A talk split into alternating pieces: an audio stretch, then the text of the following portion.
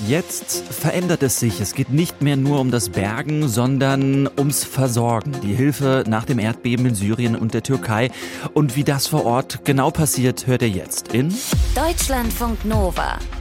Kurz und heute mit Thilo Jahn. Juliane Flurschütz von der Johanniter Unfallhilfe hilft aktuell in Hatay. Die Region liegt 200 Kilometer vom Epizentrum des Erdbebens entfernt. Juliane, wie ist die Situation aktuell vor Ort? Ja, wir sind ein als fünfköpfiges Erkundungsteam der Johanniter jetzt schon mehrere Tage vor Ort und konnten uns einen guten Überblick verschaffen, wie die Situation, auch wie unterschiedlich die Situationen in einzelnen Regionen sind. Mhm. Wir waren in der Stadt Antakya, in der Region Hatay, die ja viel in den Medien ist, aber auch in Gaziantep, in der Stadt und in der Umgebung. Und wir waren gestern auch in Nurda, in der, einer kleinen Stadt, die relativ nah am Epizentrum liegt. Mhm. Und was habt ihr da gesehen auf dieser Erkundungstour? Die Zerstörungen sind ganz unterschiedlich. In Antakya und ähm, in der Region Hatay, die ist schon sehr, sehr schwer betroffen. Viele, viele Häuser sind eingestürzt oder haben so schwere Schäden, mhm. dass sie auf keinen Fall bewohnt werden können, beziehungsweise man auch nicht in der Nähe ähm, sich aufhalten sollte. Ähm, gestern in Nurda war das Bild noch ein bisschen dramatischer und schlimmer. Das ist eine Stadt, die befindet sich zwischen Gaziantep und Adana, ist ein bisschen im ländlichen Gebiet, mhm. relativ nah am Epizentrum und dort ist fast alles zerstört. Mhm. Wie geht ihr denn jetzt da genau vor? Wie versucht ihr den Menschen vor Ort zu helfen? Unsere Hilfe fokussiert sich hauptsächlich auf die Menschen, die das Erdbeben überlebt haben. Wir machen humanitäre Hilfe. Das heißt, wir ähm, schauen vor Ort, was brauchen die Menschen am nötigsten. Wir haben hier vor Ort zwei Partnerorganisationen, mit denen wir schon seit vielen Jahren zusammenarbeiten. Das erleichtert einiges. Ähm, wir unterstützen die Partnerorganisationen, die schon hier Strukturen haben und können dadurch relativ schnell auch die Hilfe ausweiten. Mhm. Wenn ihr sagt, ihr unterstützt das, das heißt, ihr baut dann Zelte auf oder für was sorgt ihr? Aktuell konzentrieren wir uns auf die Versorgung der Menschen. Sie haben ähm, oft ihr Haus verloren oder das Haus steht, man traut sich aber nicht mehr rein. Ähm, viele Menschen leben in Zelten, haben nur das Nötigste am Körper, oft, weiß ich nicht, eine Kleiderspende oder so, aber die müssen natürlich auch verpflegt werden. Und mhm. die Temperaturen sind recht kalt, tagsüber einstellig, in der Nacht oft auch mit Minusgraden. Die Idee unserer Partnerorganisation MAPS und PAHA ist es, die Menschen äh, mit warmem Essen zu versorgen. Das mhm. gibt einerseits Nahrung, andererseits spendet das aber auch Wärme. Mhm. Aktuell verpflegen wir in der Region Gaziantep mit zwei Suppenküchen 15.000 Menschen am Tag. Mhm. Und diese Hilfe kommt sehr gut an und für die nächsten Tage planen wir, das auch auszuweiten auf die Hatay-Region. Und ähm, parallel dazu versuchen wir natürlich auch in äh, Nordwestsyrien Hilfe zu leisten, dort, wo es den Menschen noch schlechter geht. Mhm. Wie kommt ihr da voran? Wie, wie kommt ihr da hin?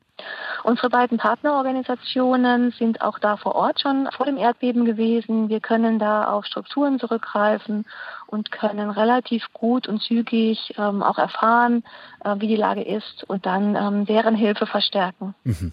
Also dann halte ich mal fest, in Sachen Nahrungsversorgung ist soweit ja ein Standard gegeben. Wie sieht es mit ja, Unterkünften aus oder mit eben der Kleidung, die du angesprochen hast?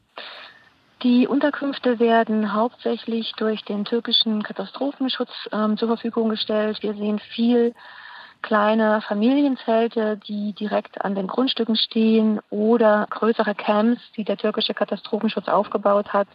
Aber man kann klar sagen, die Zelte, die Unterbringung der Menschen mhm. ähm, ist oberste Priorität und ist immer noch nicht ausreichend. Wie ist die sanitäre Situation? Toilette, Hygiene, das ist ja sehr wichtig, damit keine Krankheiten ausbrechen. Das ist richtig. In den Flüchtlingscamps stellt auch der türkische Katastrophenschutz Toiletten, Duschen und Waschbecken zur Verfügung. Das ist gut. Es scheint uns aber auch, dass es ähm, recht wenig ist. Man muss bedenken, wir sind hier in einem riesigen betroffenen Gebiet. Man kann gar nicht diese Aufgabe so komplett sehr gut stemmen. Das mhm. ist äh, ein unglaublicher Bedarf in jeder Region. Hm. Wie geht es denn da konkret weiter? Wie lange bleibt zum Beispiel ihr vor Ort? Wir haben jetzt geplant, bis zum Freitag zu bleiben. Wir wollen bis dahin die Projekte weiter anschieben und dann müssen wir mal schauen. Also wir sind flexibel. Mhm. natürlich soll die Hilfe nicht abreißen. Ähm, es wird vorgeplant, dass ähm, von unserem Einsatzzentrale in Berlin, dass ähm, entweder Menschen nachkommen, die uns direkt ersetzen, sodass der Kontakt auch bestehen bleibt und die Hilfe nicht abreißt. Das sind so Überlegungen, die gerade bei uns im Kopf sind. Wie geht es denn jetzt den Menschen bei dir vor Ort? Kannst du das mal beschreiben? Tja, ich habe den Eindruck, die viele Menschen, die wir sehen, mit denen wir gesprochen haben, die sind ähm, noch sehr stark fokussiert auf die nächste Stunde, auf den kommenden Tag, auf die Nacht, auf dringende Bedürfnisse. Eine Verarbeitung der gesamten Geschehnisse wird wahrscheinlich auch erst später stattfinden. Hm. Das heißt, aktuell gibt es keine psychologische Betreuung? Hm, die Johanniter machen das aktuell nicht hier in der Region. Über äh, weitere Angebote habe ich keine Kenntnis, kann ich nichts dazu sagen. Wer sind denn, Juliane, die Menschen, die jetzt hauptsächlich die Hilfe benötigen dort? Wen äh, hast du gesehen? Hauptsächlich benötigen die Menschen, die, naja, etwas ärmer sind, unsere Hilfe. Wir haben gesehen, mhm. dass viele Menschen, die in der Lage sind, die Region zu verlassen, dies auch tun. Lange Autoschlangen auf der Autobahn haben wir die letzten Tage gesehen. Viele PKWs mit Menschen, die zu anderen Familienmitgliedern fahren oder zu Freunden außerhalb der Region. Wir sehen aber auch viele Menschen, ähm, deren Häuser eingestürzt sind, die an den Ruinen verharren, weil vielleicht noch ein Angehöriger ähm, unter den Trümmern liegt und sie bis zum Schluss hoffen, dass der Mensch noch gerettet wird.